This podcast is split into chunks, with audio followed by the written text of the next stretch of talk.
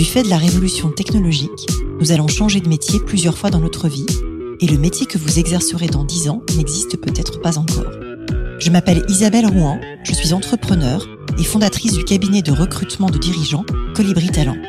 Tous les jours, j'accompagne des femmes, des hommes et des entreprises qui se transforment et qui transforment leur métier.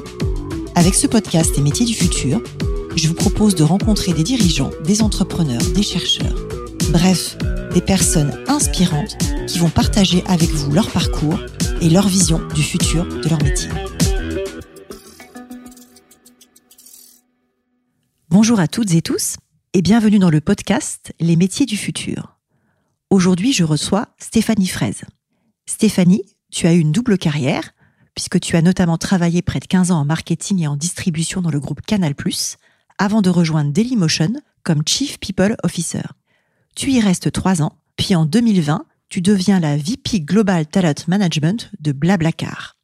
Tu es aussi une grande experte des soft skills, ces fameuses compétences de savoir-être auxquelles tu as consacré ta thèse professionnelle à Sciences Po et un livre blanc pour l'Observatoire des métiers du futur.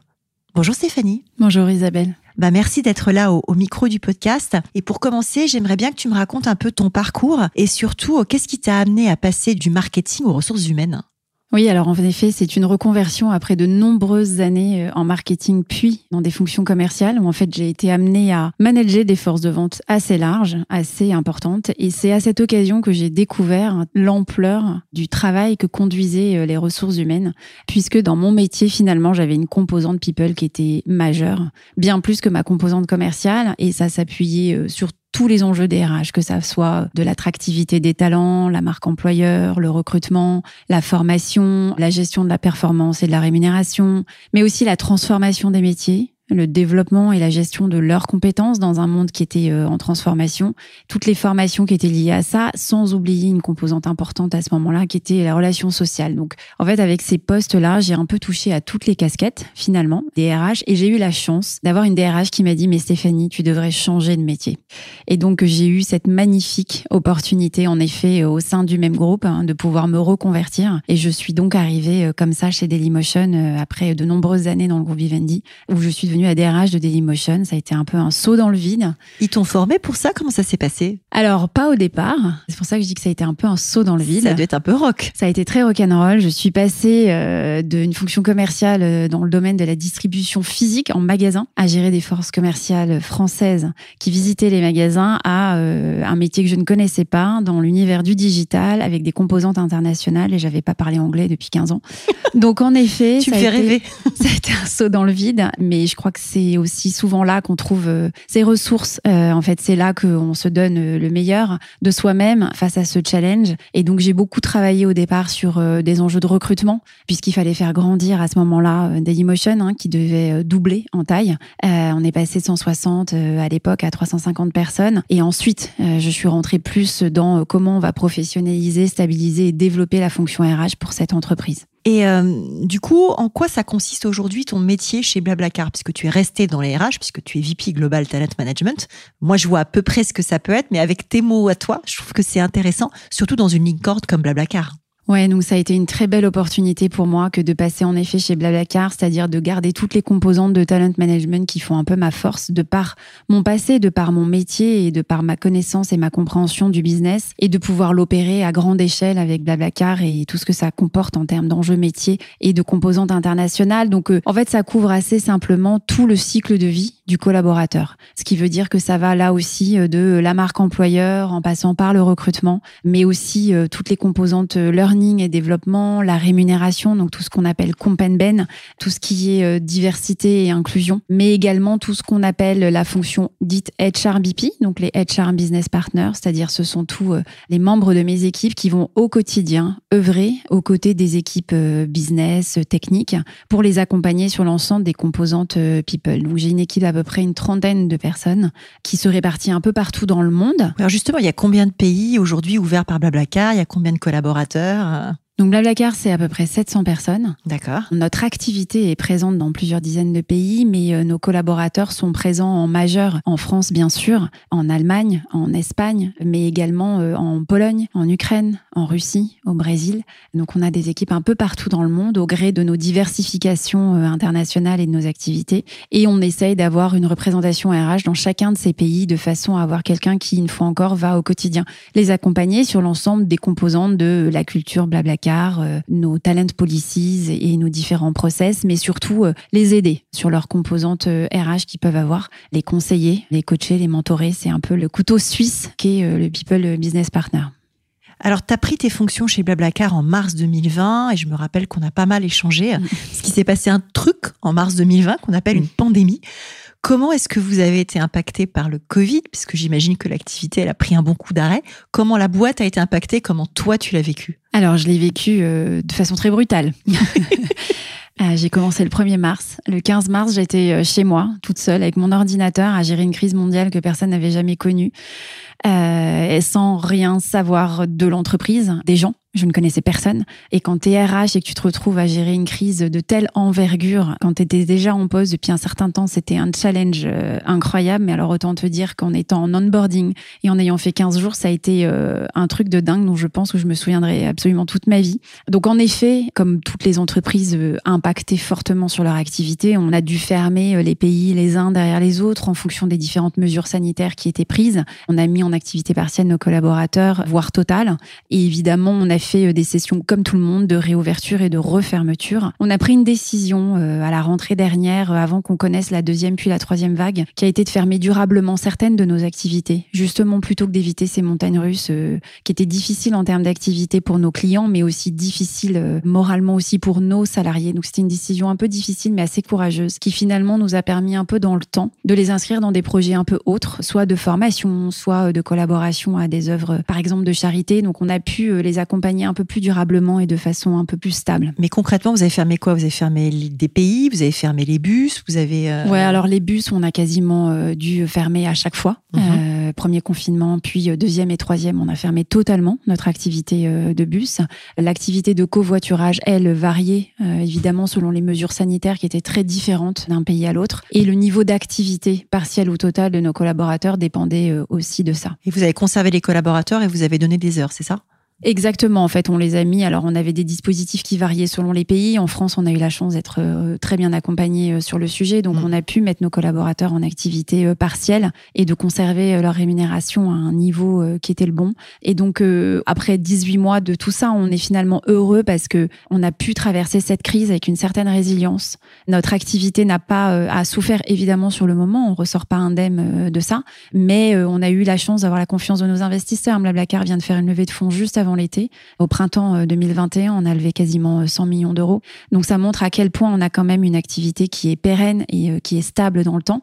Et donc on a aujourd'hui une reprise qui est très encourageante et on a une grande résilience de la part de nos équipes aussi, qui vraiment ont été très tenaces, on va dire, dans cette crise. Et on se sent aujourd'hui complètement armé pour redémarrer et reprendre un cours d'activité normal. C'est chouette. Et il y a un point sur lequel je voulais revenir parce que ça m'a complètement frappé quand on en a parlé toutes les deux pendant le confinement, le premier confinement. Tu m'as dit, mais de toute façon, on continue à recruter et on continue notamment à recruter des développeurs. Est-ce que tu peux partager au micro ce pourquoi et pourquoi vous avez eu ce choix qui était quand même courageux de continuer à recruter en plein confinement? Ouais, donc ça, ça a été en effet euh, un choix structurant dans la façon qu'on a eu de gérer euh, nos équipes. Comme je le disais tout à l'heure, hein, sur les gens qu'on a mis en activité euh, partielle, pour la plupart, on a continué à les former, on a continué à investir dans la formation. On a eu aussi la chance en France d'être aidé par des fonds qui ont été mis en place par le gouvernement. Et je crois que ça, c'était important pour nous de, un, à la fois projeter nos collaborateurs dans le futur, malgré la crise qu'ils traversaient, malgré la crise que nous traversions ensemble, et deux, de pouvoir continuer à les équiper, à les faire grandir pour que le moment venu, ils soient euh, prêts, euh, développés, en ayant continué à grandir. Et oui, on a continué à recruter. Alors évidemment, à première vague, on a fait une pause, hein, ça c'est indéniable. Mais dès la, la deuxième vague, dès la rentrée, en fait, on a continué à recruter, et notamment dans nos métiers de la tech nos développeurs n'ont pas été mis en activité partielle. C'est les seuls qui sont restés à 100% d'activité. Et le leitmotiv de ça, c'était de dire qu'en fait, il fallait qu'on continue à investir pour que notre plateforme continue de se développer et qu'on continue à adresser l'ensemble des projets et la roadmap qu'on avait prévu pour que, euh, au moment où le business reprendrait, on puisse être euh, complètement efficace et qu'on bénéficie à plein de la reprise. Donc ça montre à quel point c'est piloté à, long terme et c'est plutôt, c'est plutôt très encourageant. Est-ce que vous recrutez en 2022 alors oui, on va continuer à recruter euh, beaucoup, toujours sur les métiers de la tech, mais aussi business, parce qu'on s'étend dans les différents pays que j'ai pu mentionner, notamment euh, dans les pays Russie, Ukraine et Brésil constituent des axes de développement très forts pour nous, où on est en train de monétiser petit à petit notre activité de covoiturage. On digitalise de plus en plus l'offre de bus qui est présente dans ces pays-là, qu'on fait passer du offline online. Donc on est vraiment en plein développement. Donc on va recruter dans des fonctions business, marketing et autres dans ces pays, en plus de continuer à faire grandir nos équipes euh, de développeurs. Bon, bah, c'est chouette, c'est les beaux projets.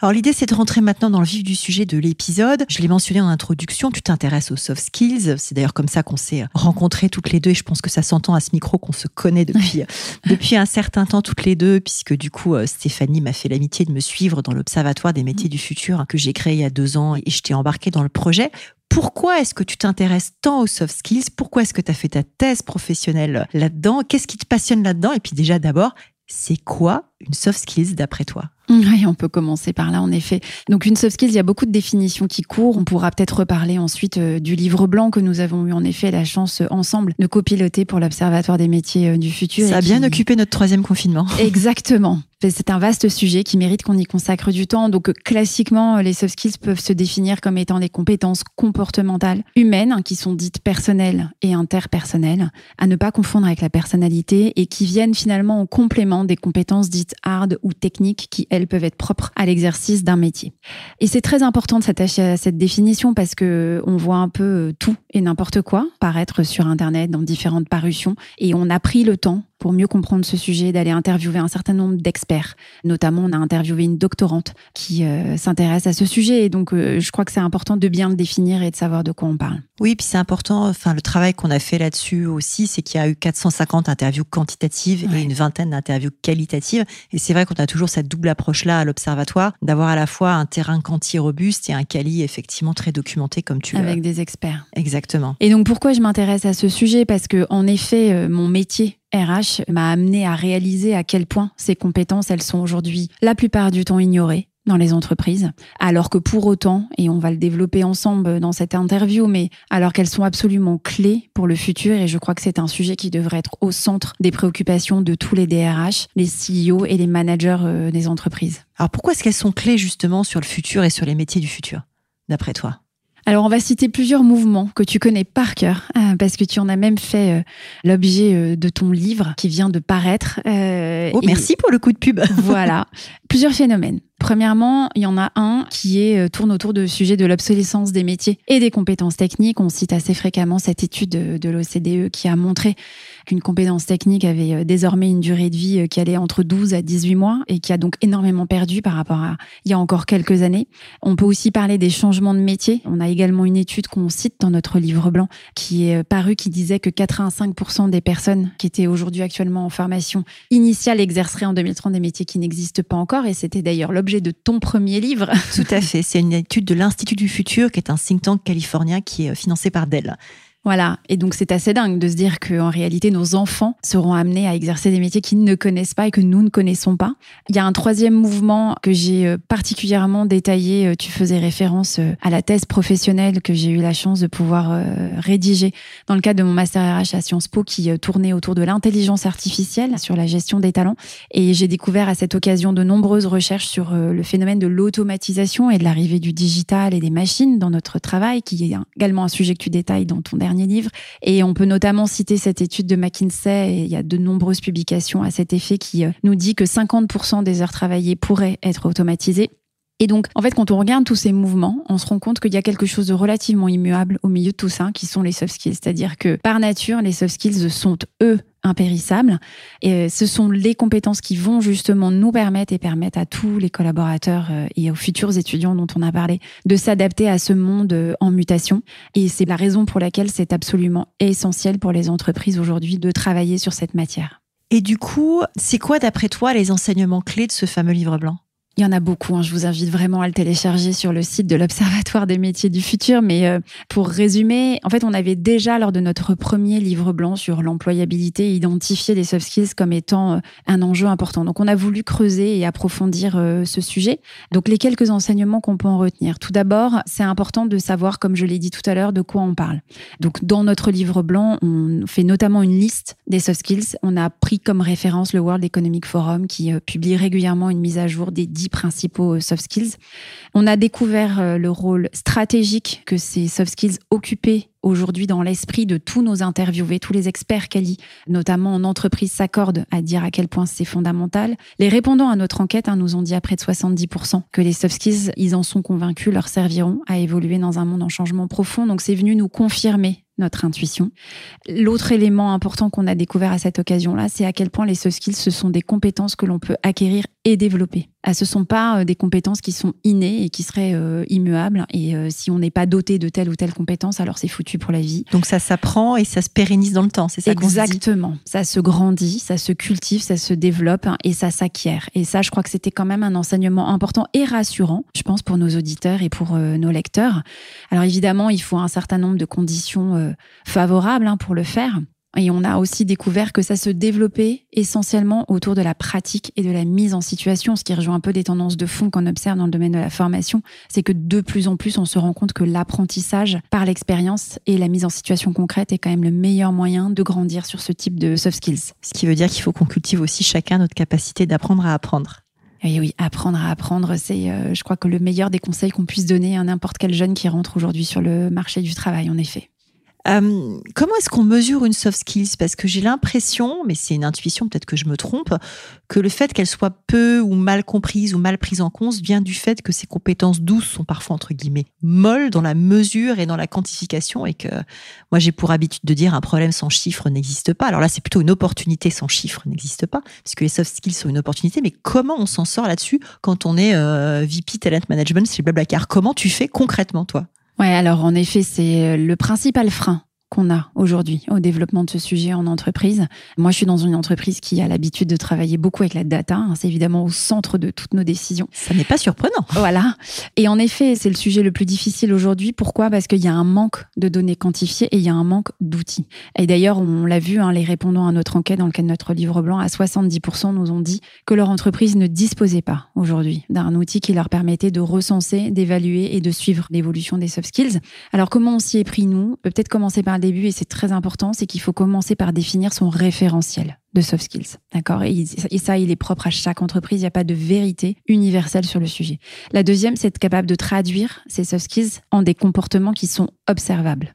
Et à partir de là, on va pouvoir commencer à opérer des mesures et il existe tout un tas d'outils qui existent sur le marché qui sont juste pas suffisamment démocratisés aujourd'hui avec des tests, avec des échelles qui permettent du coup d'évaluer de façon extrêmement quantitative ces compétences avec des mesures de départ. Et ensuite, on peut regarder en fonction euh, des formations qui peuvent être mises en place ou des mises en situation comment un collaborateur donné évolue à trois ou six mois sur telle ou telle compétence. Ou des objectifs aussi, parce que si tu traduis une soft skills en comportement observable, on peut tout à fait imaginer que ce soit un objectif de développement du collaborateur et qui soit mesuré euh, avant et pendant les entretiens réguliers qui sont faits. Exactement, exactement. C'est un des socles fondamentaux au développement des collaborateurs. Nous, aujourd'hui, euh, chez Blablacar, on utilise les soft skills que nous avons définis, aussi bien en recrutement que en développement. Est-ce que tu peux citer les soft skills que vous avez définis sans, sans dévoiler de, de secrets de fabrication, mais juste peut-être pour illustrer le propos? Bien sûr. Donc on a un premier soft skills qui est celui que nous avons mentionné tout à l'heure, apprendre à apprendre, qui en, dans notre langage anglophone s'est traduit par growth mindset. Et c'est très important en fait pour nous que nos collaborateurs euh, soient dans cette capacité euh, d'apprendre à apprendre. Le deuxième va tourner autour de euh, la priorité business, c'est-à-dire en gros la capacité à intégrer les enjeux de l'entreprise, quels qu'ils soient, dans ses processus de décision et dans sa capacité à se focaliser sur les bons sujets au bon moment en mettant sa valeur sur ces sujets-là. Le troisième va tourner autour des notions de leadership. Le quatrième va tourner autour des notions de travail en équipe, de coopération et de collaboration. Et c'est quoi le cinquième? Et donc le cinquième, c'est l'agilité, très propre à notre environnement entrepreneurial et start-up qui euh, nécessite que nos collaborateurs soient capables de rebondir et autant dire que depuis un an et demi, on en a vu euh, l'intérêt. En quoi est-ce que les soft skills peuvent être un facteur clé de succès pour les entreprises et également pour le collaborateur? Parce que tu te places finalement quand tu listes ces, cinq soft skills et du point de vue de Blablacar et du point de vue des gens. Bien sûr. Donc euh, déjà, ce qui est extrêmement important, c'est que c'est quand même compliqué d'évaluer ce qu'on appelle nous le what, c'est-à-dire euh, l'atteinte de nos objectifs, euh, le delivery de nos projets, les réussites business, sans se poser la question de comment. C'est-à-dire comment nos collaborateurs, quelles compétences ils ont pu mobiliser pour réussir. Et donc, la raison pour laquelle c'est un facteur clé de succès, c'est que la combinaison de ces deux approches rend nos collaborateurs encore plus performants, rend nos collaborateurs encore plus engagés parce qu'on les développe sur l'ensemble de leurs compétences et que ce sont des choses dont ils pourront se servir toute leur vie. Le fait qu'on ait introduit ça dans nos processus de recrutement a été aussi quelque chose de très apprécié par nos candidats parce que c'est pas fréquent euh, de voir ça. Comment tu le mesures en recrutement? Comment tu mesures un comportement attendu mhm. dans un entretien En fait, on a fait une banque de questions ouais. qui reflètent chacun des comportements euh, qui euh, sont attachés aux différents soft skills que j'ai mentionnés. Et en fonction des postes sur lesquels on reçoit le candidat en entretien, on va focaliser sur telle ou telle compétence. On va évidemment pas euh, le challenger sur l'ensemble de ces compétences-là. Et on va lui demander de nous décrire des situations concrètes lors desquels il a eu l'occasion de pouvoir mettre en œuvre ces compétences-là. Notre objectif étant de rendre cet entretien le plus concret possible avec des situations factuelles vécues. Et c'est ce qui nous permet d'avoir quelque chose de plus observable possible.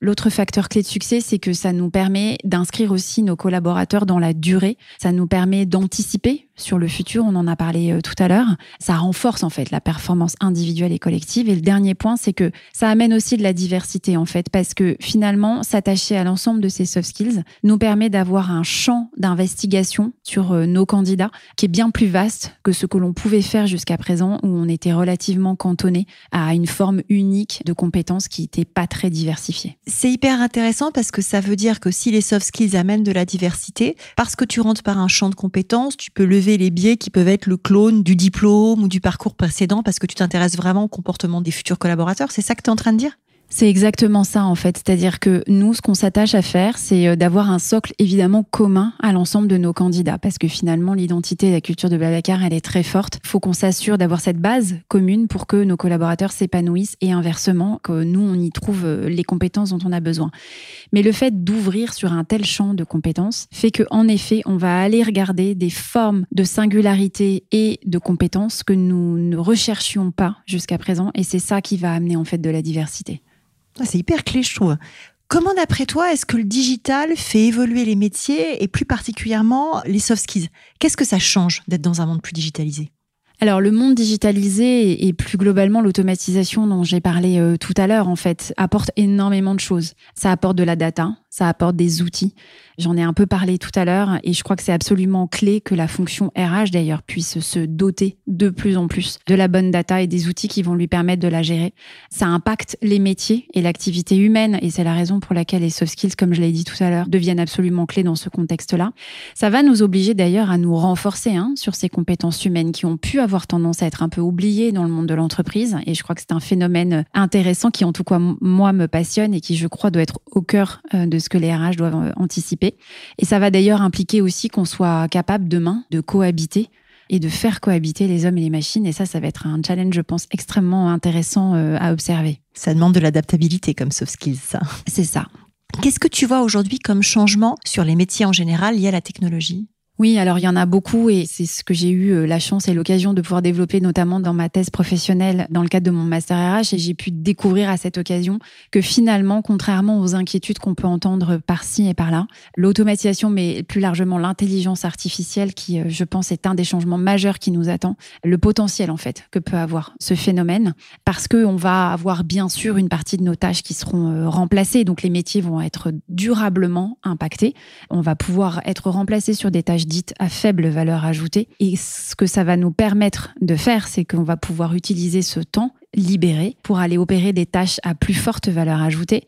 Et donc, ça va de, euh, on va pouvoir être assisté sur une partie de nos métiers jusqu'à ce qu'on appelle être augmenté. Et être augmenté, ça veut dire quoi? Ça veut dire être capable d'élaborer de nouvelles tâches à plus forte valeur ajoutée qui vont faire appel à des compétences profondément euh, humaines, des raisonnements complexes, euh, mais aussi tout ce qui va tourner autour de ce qui est propre à l'homme, les prérogatives dites humaines, autour des soft skills et de l'intelligence émotionnelle, par exemple. Et on n'aurait pas, sans l'intelligence artificielle, et euh, les capacités qu'elle nous donne, on n'aurait pas pu allouer ce temps à ces tâches-là. Ça, c'est hyper intéressant parce que ça veut dire qu'il faut pas avoir peur de l'automatisation et que l'automatisation est quelque part euh, l'ami de l'emploi. J'en reviens à l'étude de McKinsey que tu citais en début d'interview où tu disais la moitié des heures travaillées est automatisable. Mais ce que dit cette étude dans le détail, c'est que 5% des postes pourraient être totalement supprimés et remplacés par une machine. Et c'est plutôt une bonne chose parce que tu l'as dit toi-même, une tâche qu'on automatise, c'est toujours une tâche qui est répétitive et c'est souvent une tâche qui est rébarbative et euh, pas palpitante. Et en revanche, 60% des postes pourraient être partiellement automatisés et c'est là que ça joue en fait dans le temps que ça dégage. Mais exactement, et c'est là où je crois que ça constitue un, challenge pour les équipes RH absolument incroyable et qu'il faut anticiper. Parce qu'en fait, ce qui va se passer, c'est qu'il va falloir anticiper sur les métiers qui seraient les plus automatisés. Qu'est-ce qu'on va faire du temps qui va être dégagé de ces salariés? Comment on les forme pour euh, accompagner euh, ce changement? Et je crois qu'on a, on a devant nous un challenge hyper intéressant à adresser, mais qui mérite qu'on l'anticipe. Alors, euh, tout à l'heure, tu as dit que pour un jeune, euh, pour se préparer à entrer sur le marché du travail, le, conseil le plus important, c'était de cultiver sa capacité d'apprendre à apprendre. Pour quelqu'un en reconversion, c'est quoi le conseil que tu donnerais ou la soft skills clé que tu conseillerais de travailler? Alors, moi qui suis passée par une reconversion, je crois que le plus important, c'est euh, se rapprocher d'un réseau d'experts dans le domaine que l'on vise. Moi, ce qui m'a le plus aidé dans cette phase-là, c'est de parler avec des gens qui pratiquaient le métier que j'avais envie de faire, parler avec des RH, comprendre leur métier, que eux-mêmes puissent me donner euh, leur retour sur euh, mes forces. Et c'était important de me rassurer. Quand on fait des reconversions, on a souvent le syndrome de l'imposteur. On a l'impression qu'on est nul. En tout cas, moi, c'est comme ça que je l'ai vécu et c'est pour ça que je me suis aussi un truc de fille, souvent le syndrome de l'imposteur. Il paraît. euh, c'est pour ça que je suis allée me former euh, à Sciences Po et que j'ai eu la chance de faire ce master RH. Et donc, cultiver son réseau, se connecter à des personnes, en fait, qui opèrent dans le domaine que l'on vise, ça me semble extrêmement important parce qu'on va se sentir d'un seul coup bien meilleur que ce que l'on croit être. Et on va surtout bénéficier aussi euh, de ce réseau pour avoir des opportunités d'échange, de bonnes pratiques. Et c'est absolument fondamental. Et de reconversion aussi, c'est parfois comme ça aussi qu'on trouve le job. Parce que toi, Vivendi t'a proposé euh, de te reconvertir en restant dans le groupe et en changeant de métier et d'entité. Mais il y a des gens qui sautent dans le vide en n'ayant même pas ça, en se disant je deviens de marketing à, mm. à RH sans le job qui va derrière. Et ça, c'est extrêmement courageux parce qu'il faut quand même reconnaître qu'en France, on a encore du mal à faire ça. Aujourd'hui, en France, c'est quand même compliqué de faire à la fois un changement de métier et d'entreprise. Et le regard que l'on porte aujourd'hui sur euh, ce type de rebond est quand même, je crois, malheureusement encore un peu fermé. Et je reconnais que c'est pas simple hein, en tant que RH qui recrute, c'est pas évident. On a tendance à vouloir privilégier des gens qui ont l'expertise dans le domaine donné, et ça rejoint la conversation qu'on a eue tout à l'heure sur OK, l'expertise technique, c'est une chose. OK, mais dans quelle mesure cette personne, elle va avoir les compétences comportementales dont j'ai besoin pour qu'elle réussisse dans mon entreprise? C'est très intéressant et ça rejoint tout à fait une réflexion que moi j'ai au sein de Colibri Talent, puisque mon métier c'est de recruter. Mon métier n'est pas podcasteuse, j'adorais, mais malheureusement ça, je ne vis pas du podcast. Pas encore. pas encore, c'est plutôt un centre de coût aujourd'hui. Mais effectivement, c'est une réflexion que je me fais parce que souvent dans les chasses de tête, dans les briefs initiaux que me font certains clients, on sent qu'ils cherchent un clone de la personne qu'ils pouvaient avoir euh, avant, genre euh, la boîte concurrente peut-être un peu moins chère. Et moi, c'est des chasses que je refuse en fait. Ce qui m'intéresse, c'est les créations de postes, ce qui m'intéresse c'est euh, les mouvements euh, de fond. Et j'y arrive aujourd'hui parce que le cabinet est bien établi. Mais le revers que ça a, qui est assez drôle, c'est qu'on me dit, bah, tu es un cabinet atypique pour profil atypique. Bah oui. Et les chasses qui arrivent effectivement aujourd'hui euh, chez Colibri Talent, puisque j'ai la chance d'avoir pas mal d'appels entrants, c'est souvent effectivement des turnarounds de on va créer tel type de poste, on cherche pas du tout ce qu'on avait avant dans l'organisation et on sait pas forcément où aller chercher et on m'a dit que c'était vous qu'il fallait appeler. Et effectivement, ce type de raisonnement-là, il est très fréquent dans le monde anglo-saxon qui rentre par les compétences et non pas par le parcours. Il se fait moins en France et je pense que c'est, euh, sans faire de French bashing, ce qui n'est pas du tout l'objet du podcast, c'est un changement culturel important à considérer. Mais je crois qu'il s'opère en tout cas, de ce que j'observe de ma petite fenêtre, en tout cas, je trouve que c'est un mouvement qui est en train de démarrer et de plus en plus, je vois des entreprises, alors peut-être plus facilement dans le monde dans lequel j'évolue, de la tech, des licornes, qui, je pense, sont, opèrent souvent à l'international et donc sont plus ouverts à ça. Et je vois à quel point ça prend de plus en plus d'importance. Le simple fait que nous ayons pu introduire les soft skills dans notre processus de recrutement, je trouve, en dit long sur l'ouverture qu'on peut avoir sur ces sujets-là. Donc, je dis pas qu'on est en train de tout révolutionner et qu'on est champion du monde du tout, parce qu'il y a du chemin. Mais en tout cas, je trouve que ça en prend la bonne voie et ce que j'observe autour de moi prend cette voie-là. Donc je crois qu'on a de l'ouverture euh, sur le sujet. C'est intéressant et je pense que c'est effectivement des signaux faibles qui sont révélateurs. Il y a aujourd'hui 19 licornes en France au moment où on enregistre ce podcast. La cible c'est 25 en 2025. Et moi je pense qu'il y a un deuxième fait, c'est pas simplement le fait que ce soit des boîtes tech à l'international. Je pense qu'il y a des postes qui sont tellement en tension mmh. que les entreprises sont capables de faire un, un reset, j'ai pas le mot en français, mais en tout cas de sortir du cadre sur des postes qui sont très en tension, ce qu'elles ne font pas forcément sur des postes où elles ont beaucoup plus de candidats que de postes à pourvoir. En fait, ce que ça implique, c'est que tu vas aller recruter une personne selon des critères qui vont peut-être être plus en effet basés sur leur capacité à opérer efficacement dans ton entreprise. Et tu vas pouvoir aller les former si tu acceptes d'investir et que tu as les moyens d'investir sur les compétences plus techniques qui seront plus faciles à acquérir. C'est ça que ça veut dire. Donc, tu peux difficilement le faire à grande échelle parce que tu as quand même aussi besoin de gens qui vont être un peu plus plug and play. Mais en tout cas, petit à petit, tu peux commencer euh, à l'introduire. Ouais, parce que c'est de l'argent, mais c'est du temps aussi. Exactement. Alors j'aime bien terminer par des questions un peu plus personnelles et la première que j'ai envie de te poser, c'est comment est-ce que tu concilies ta vie pro et ta vie perso? On voit pas le sourire en coin au micro du podcast, c'est dommage. ouais, alors c'est évidemment un enjeu important parce que comme vous l'avez compris, il se trouve que j'ai la chance d'exercer aujourd'hui un métier qui constitue aussi ma passion. Donc c'est un équilibre euh, que l'on recherche en permanence et ça fonctionne, je dirais, plutôt par vague. J'ai eu la vague du démarrage chez Blablacar qui évidemment s'est faite au détriment de ma vie personnelle très clairement, même s'il fallait gérer euh, trois ados à la maison confinés et avec leurs euh, leurs devoirs à domicile. C'est essentiel de trouver cet équilibre mais je reste absolument convaincue que l'équilibre, il se trouve quand on est aligné avec soi-même. Tant que je suis alignée avec le niveau d'investissement que je peux mettre dans ma vie pro-perso, puisque c'est aussi une partie de ma vie perso finalement, vu que c'est ma passion, ben je crois que ça se déroule très bien sur sa vie personnelle. Voilà. C'est une belle, euh, belle remarque, belle leçon. Est-ce que tu peux me décrire ta journée type? Alors, je fais partie de la team euh, euh matinale euh, et pas du tout euh, nocturne. Donc, en fait, j'ai un réveil très matinal. J'ai une pratique euh, quotidienne de yoga puisque je me réveille avec ça. Je fais d'abord du yoga tous les matins et j'ai une organisation où j'essaye le matin de me concentrer plutôt sur un travail productif. Donc, qui peut être justement mon temps un peu vie pro, vie perso, comme écrire des articles ou travailler sur des documents de fond pour mon travail. Et en fin de matinée, l'après-midi, je vais plutôt avoir tendance à faire des choses qui demandent moins de cerveau intensif. Donc ça va être des meetings, euh, des one-on-one avec mes équipes ou avec des partenaires, répondre aux mails et aux différents messages. Qu'est-ce qui te fait lever le matin, justement, aussitôt? Le yoga ou autre chose? Le yoga va me donner mon énergie pour ma journée, c'est certain. Et il euh, n'y a pas un matin qui y échappe. Plus fondamentalement, je crois que ce qui me m'épanouit aujourd'hui dans mon métier RH, c'est ma capacité à impacter. À impacter, que ce soit les collaborateurs, avoir été utile à quelqu'un dans ma journée. Ça peut être aussi un ami, un membre de mon équipe, peu importe. En tout cas, ce qui va me faire me lever, c'est ça. En fait, c'est d'avoir le sentiment que je vais être utile dans mon métier à impacter favorablement quelqu'un. Et qu'est-ce qui te tient éveillé la nuit? Alors j'ai réfléchi à cette question et je suis arrivée à la conclusion que finalement pas grand-chose. J'ai cette chance. Quelle euh, chance tu as Voilà, j'ai cette chance-là. Je dois certainement évacuer mes stress autrement, mais en tout cas pas avec des problèmes la nuit. Donc, donc t'es pas dans la team insomnia Je suis pas encore dans la team insomnia, non. De quel succès tu es le plus fier?